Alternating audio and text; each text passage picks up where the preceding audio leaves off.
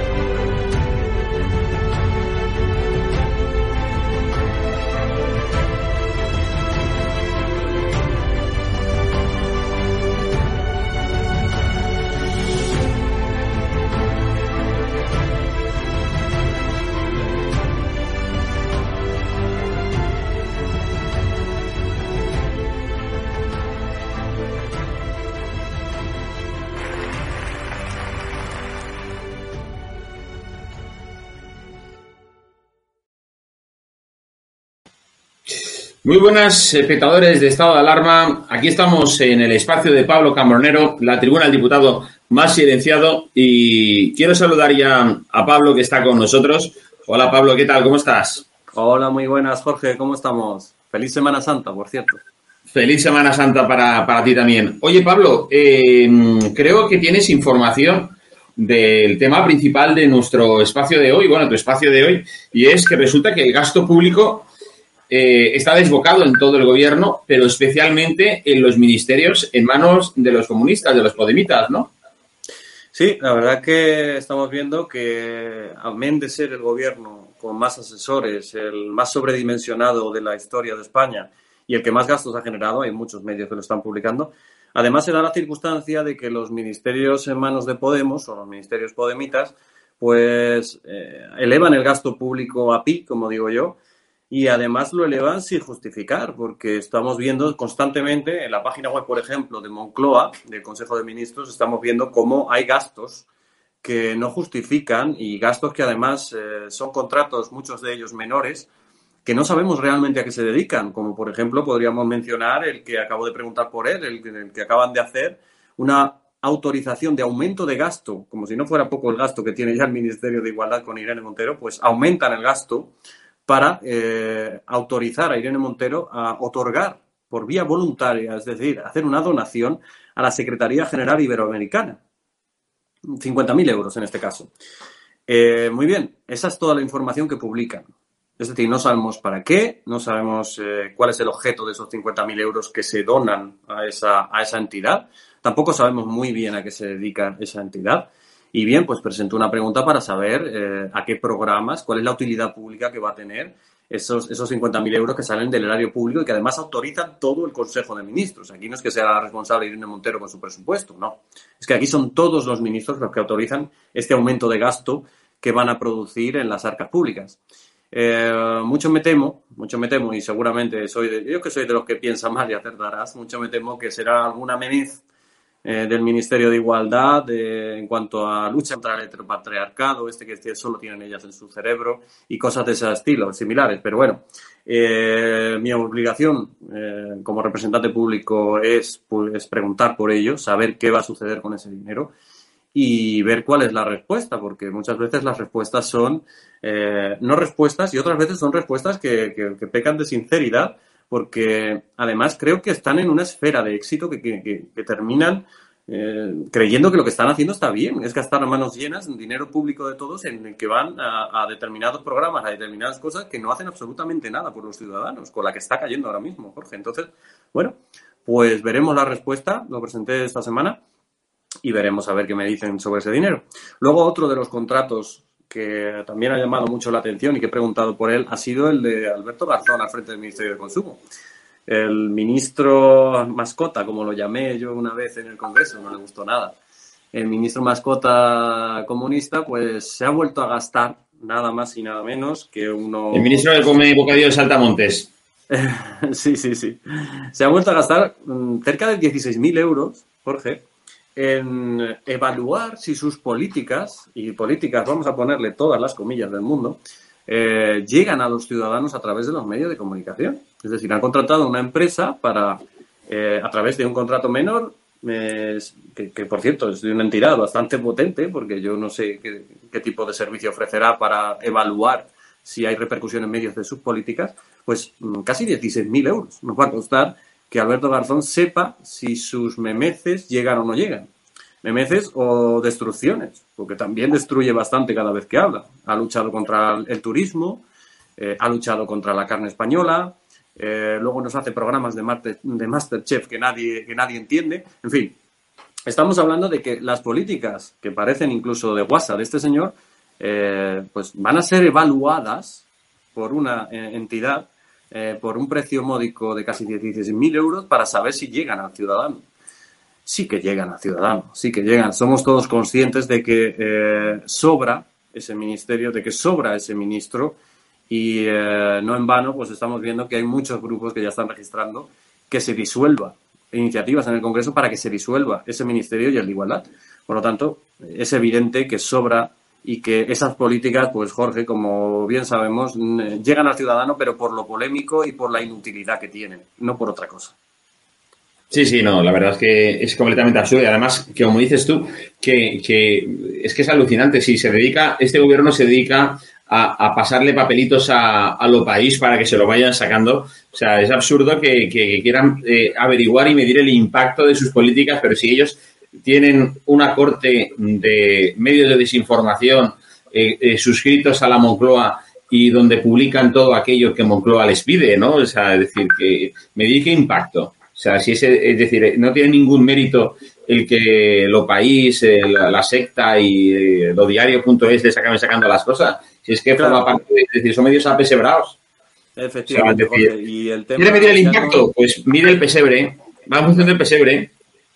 Claro, y el tema ya no es que se mida o se deje de medir, sino que me temo, y vuelvo a mi máxima de piensa Mario acertarás, que estos contratos menores son para fidelizar a gente, para premiar también a determinadas empresas y hacer este tipo de cosas que hacen los socialistas y los comunistas cuando están en poder. Es decir, crear una red de favores para que puedan, llegado el caso, eh, ejercer como guardia pretoriana en unas elecciones. Y eso es así porque lo hemos vivido, eh, por ejemplo, en Andalucía durante décadas, cuatro décadas nada menos, que era una red clientelar tremenda de empresas y de particulares, y bueno, esto es lo que vienen haciendo siempre, contratos menores, favores diversos y así tienes, pues, lo que he dicho antes, una guardia pretoriana que cuando llegue el momento de sacar eh, las urnas, pues siempre están ahí para, para conseguirte votos. Pero bueno, eh, nuestra obligación eh, es preguntar por esto. Además, nos llega también por muchos ciudadanos, porque son temas que además de que nosotros los vemos, nos llegan por los ciudadanos y la verdad que es una alegría porque cada vez nos llegan más temas, cada vez presentamos más asuntos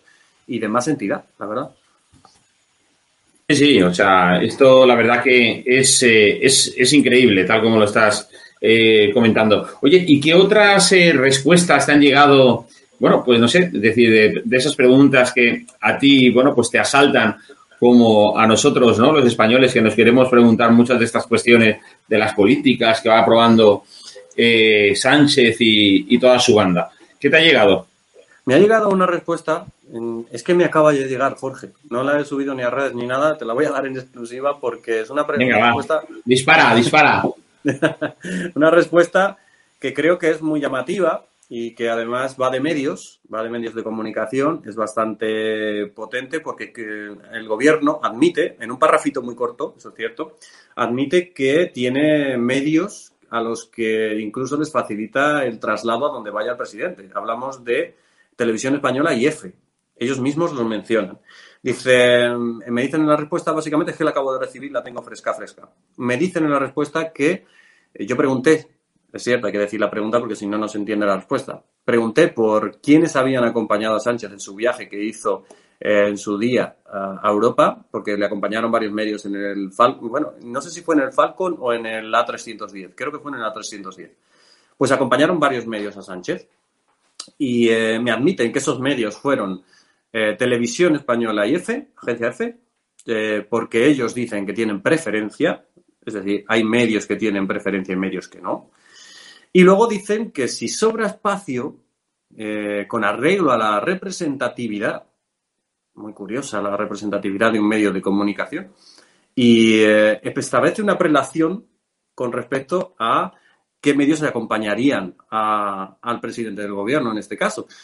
Y nos dan un dato muy curioso, los digitales serían los últimos, cuando ahora mismo los medios de comunicación digitales son los más consumidos eh, por los ciudadanos. Entonces, bueno, pues admiten, primero, que tienen medios afines, o es decir, pagados, vamos a decirlo así, porque la siguiente pregunta es cuánto pagan, cobran y, o qué tipo de cambalaches económicos hay entre esos medios Cierto que es cierto que televisión española, pues bueno, se medio entiende. Pero qué medios o qué agencias tienen contrato con el gobierno y aparte, ¿a cuáles se les veta? Porque evidentemente admiten ya un veto. Ya están empezando a admitir un veto y lo ven, eh, es algo inconstitucional y lo ven como algo normal. Es que eh, es alucinante, Jorge. Ya me lo han dicho en varias respuestas, no sé si recuerdas. También con respecto a estado de alarma, pregunté cuándo se hizo el primer veto en el Congreso. Luego volví a preguntar cuándo se hizo el veto en Moncloa. Y eh, hoy me han dado una respuesta incluso más clara. Ya tengo tres. Ahora las voy a poner las tres eh, en una cascada para sacar toda la información pertinente e incluso presentar cualquier otra cosa más potente, una proposición no de ley, para obligar al gobierno a que no tenga medios apercebrados y pagados. Es decir, es que hay libertad de prensa en este país. El gobierno no puede ser el principal enemigo de la libertad de prensa. Entonces, bueno, pues esa es la respuesta que acabo de recibir ahora, Jorge. Y luego, durante estos días he recibido otra que, bueno, la he denunciado en redes porque es una falta de respeto. Yo pregunté, no sé si recuerdas, por las armas. ¿Qué tipo de armas habían enviado a, Ucrania durante tanto el primer envío como el segundo? Muy bien. Em, es cierto que Sánchez se refirió al envío de armas. Después, eh, Margarita Robles en la comparecencia en la que estuve, estuve en esas dos comparecencias porque yo en el Congreso voy a todo lo que tenga entidad, y ella dijo que se habían enviado armas de un solo uso, exclusivamente. ¿Cómo, que de un solo uso? ¿Como si fueran, no sé, latas de bebida o qué? granadas, no sé. Vale, pues pregunté qué tipo de armas de un solo uso habían enviado. Eh, mm, creo que como representante de la soberanía nacional tendríamos derecho. Incluso no fui el único. En esa comparecencia hubo más diputados que preguntaron sobre eso. Creo que todos. Porque, bueno, tú sabes que corría el rumor eh, ya casi hecho, ya casi es un hecho cierto, de que se habían enviado las AMELI, que se interrumpían mucho. Eh, evidentemente eran armas que si fueran de un solo uso es que no tenían ni uno. Porque sí, las armas antiblindados, además, es decir, tenían una puntería eh, completamente nula. O sea, es decir, querías cargarte un blindado y al final te acababas cargando una casa donde vivía gente. Tirabas al bulto, es decir, era así.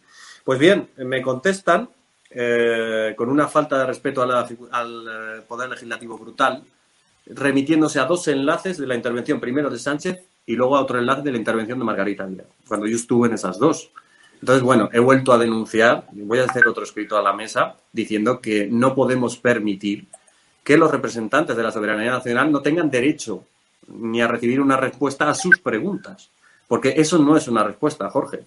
Hay gente que le valdrá esos enlaces y dirá, bueno, pues ya me han contestado, pues bien. Pero es que yo fui a esas dos intervenciones, no se contestó esa pregunta y siguen sin contestar esa pregunta. Hay algún diario que ya ha publicado algo sobre eso. pero evidentemente no puedo permitir que cada vez que yo haga una pregunta que no quieran contestar, o se remitan a un enlace, porque suelen hacerlo mucho, a un enlace de una intervención de un ministro, que yo estoy en todas. Es decir, es que si yo hago esa pregunta es evidentemente porque, evidentemente porque no me la han contestado antes. Entonces el control parlamentario pierde toda su esencia. Entonces, bueno, pues eh, estoy en esas y tengo que analizar otras 15 respuestas que me han enviado a día de hoy, Jorge. Imagínate, pues, eh, como presento muchísimas, pues se están dando prisa en enviarme algunas. Hay días que se ponen sinceros, hay días que se ponen ocultadores, eh, hay días de todos. Pero todas las respuestas, todas las respuestas tienen su esencia. El control parlamentario sé que les fastidia, sé que es algo que les molesta, porque realmente todos estamos viendo lo que están haciendo con el dinero público, lo que están haciendo con la política internacional, lo que están haciendo con la política nacional con lo que están haciendo con la economía y evidentemente como no hay nada en lo que estén acertando, eh, hay que ponerlo de manifiesto y que los ciudadanos lo vean. Porque bueno, completamente de acuerdo, claro. Claro, de cara a unas urnas, Jorge, esto eh, la gente tiene que saber lo que se ha hecho aquí y no se sabe todo al 100%. Entonces, bueno, nuestra labor también es un poco de divulgadores. Eh, pero bueno, está muy bien porque cada día son preguntas más interesantes, más concienzudas e incluso iniciativas de más calibre. Por lo tanto, estoy bastante contento. Ahora sí. Sí, pero no saben cómo, los tíos no saben cómo esquivarte, ¿eh? O sea, ya no saben qué decirte. Ya directamente lo, lo, próximo que harán, no sé, te, mandarán el currículum de Sánchez. No, no, no, es, es, verdad, es cierto. Es cierto que van cambiando un poquito de estrategia con, con respecto a mis preguntas. Porque al principio contestaban algo como um, su tabaco, gracias. Sí, contestaban cualquier banalidad y ya está. Pero ahora, ahora están empezando a ponerse técnicos, ¿vale?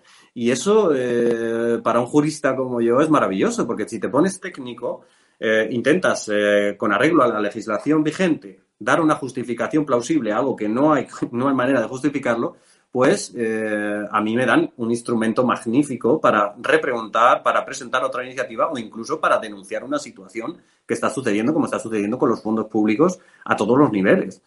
Entonces, bueno, pues eh, creo que se están equivocando si lo que pretenden es que sus políticas pasen desapercibidas. Y si lo que quieren es promocionar unas políticas que están haciendo, que nos están arruinando, pues están haciendo genial. Pero vamos, eh, estoy viendo también que las iniciativas que estoy eh, planteando y que planteé desde que me fui de Ciudadanos están empezando a ser copiadas también por algún que otro dirigente político, lo cual es muy bueno, lo cual es muy bueno porque aumenta el control el control del gobierno. Por lo tanto, estupendo. Yo he visto incluso que Feijóo ha creado una oficina del presidente o algo así.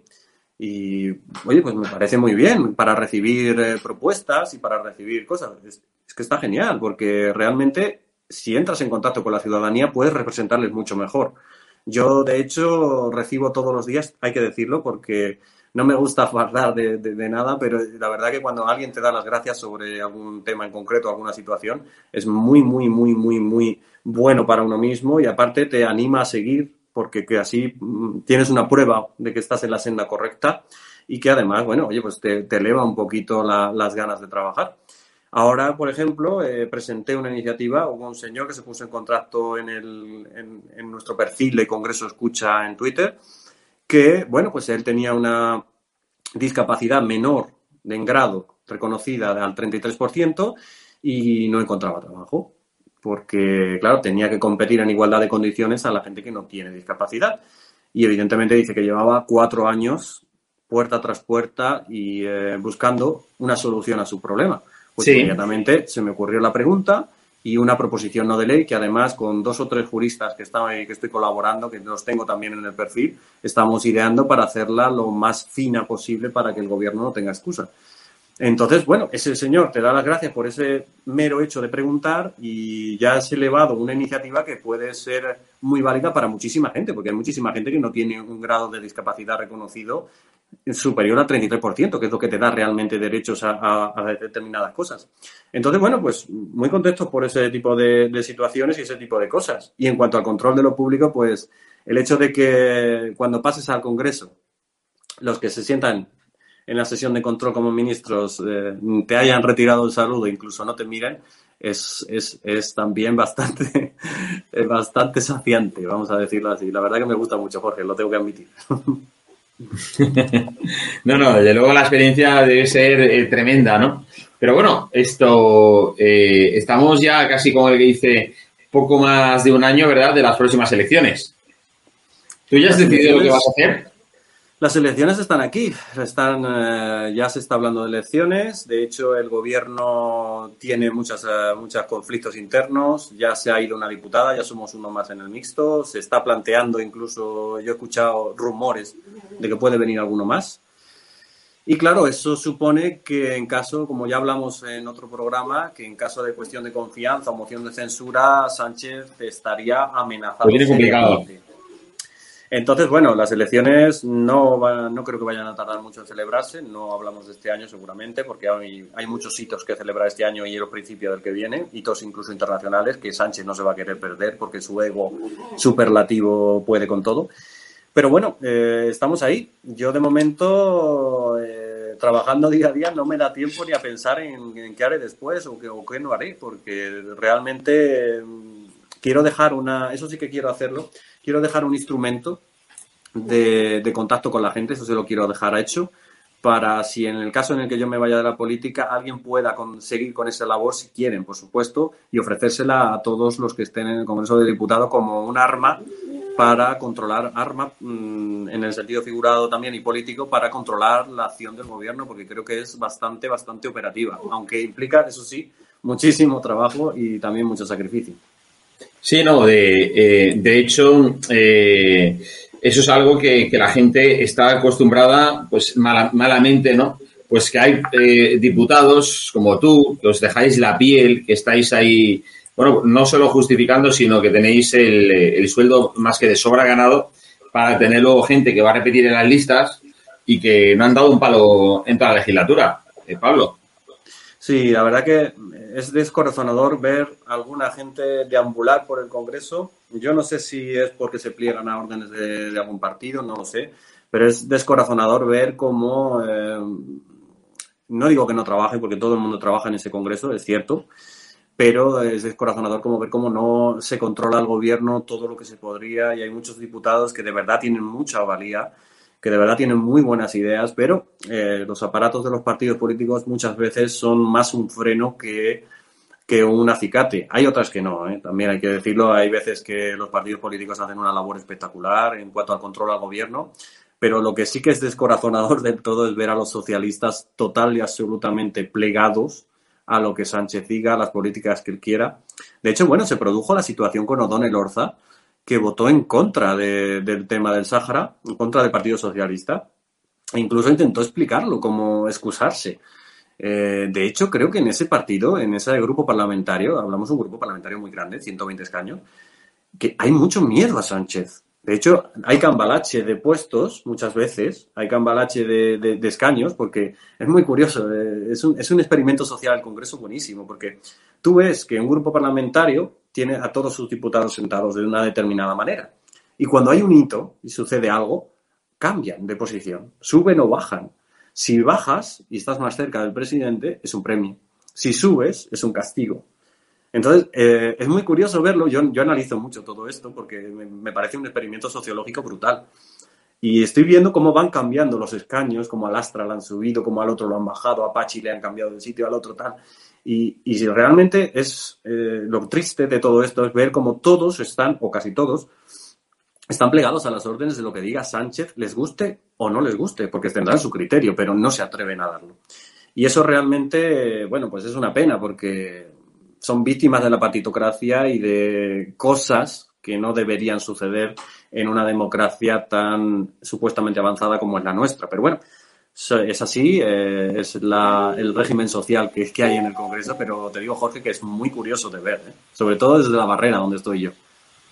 Sí, sí. Oye, por cierto, y una última eh, cuestión, Pablo, te quería comentar yo, y es, vamos, que nos digas algo más de esto de la, de la fundación de, vinculada con Yolanda Díaz, Fundae, que contrató con Kaspersky, que es una famosa compañía rusa eh, que fabrica pues el, famoso antivirus que se llama igual, Kaspersky, y, que ya ha sido prohibido en diferentes países occidentales como Alemania por su aparente conexión con el gobierno de, Putin.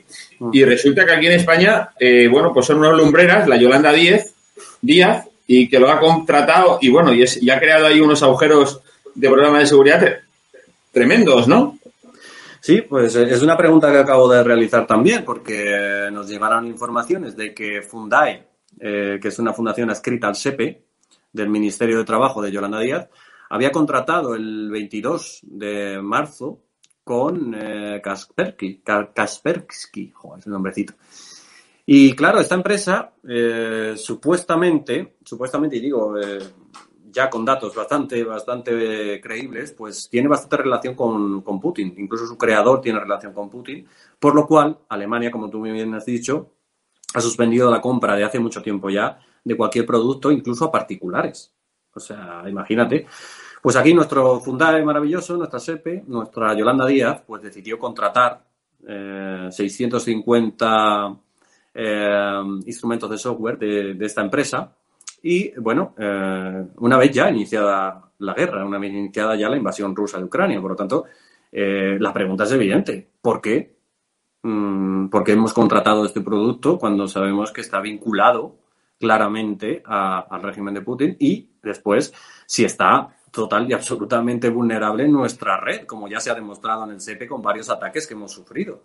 Entonces, pues claro, evidentemente, pues parece que contratar a una empresa fina Putin, pues no, no es lo más adecuado para conseguir nuestra, nuestra no vulnerabilidad de las, de las redes. Pues bueno, hemos hecho esta pregunta y a ver qué nos dicen, porque los datos están ahí, están publicados, no me los invento. Eh, tenemos gente muy perspicaz que ve estas cosas y que nos las pasa inmediatamente y evidentemente tendrán que dar una motivación, una justificación o dar marcha atrás incluso en este tipo de contrataciones, porque si no, eh, ¿dónde está la coherencia del Estado español? ¿O es que lo han hecho a posta, que entonces sería peor incluso, Jorge? Así es, en fin. Pues oye Pablo, muchas gracias por estar aquí una semana más, semana de pasión, Semana Santa, ¿eh? aquí pero al pie del cañón, como tú siempre haces con nosotros en estado de alarma en este espacio, la tribuna del diputado más silenciado. Eh, pues ¿Cómo estás viviendo, por ejemplo, la Semana Santa? La Semana Santa muy bien, pues eh, me vine a mi pueblo, yo soy de un pueblo de Cuenca, me traje aquí a mis niñas y estamos aquí entre tambores y fríos, que está haciendo un frío de miedo. Bueno, ahí claro, la famosa tamborada, ¿no?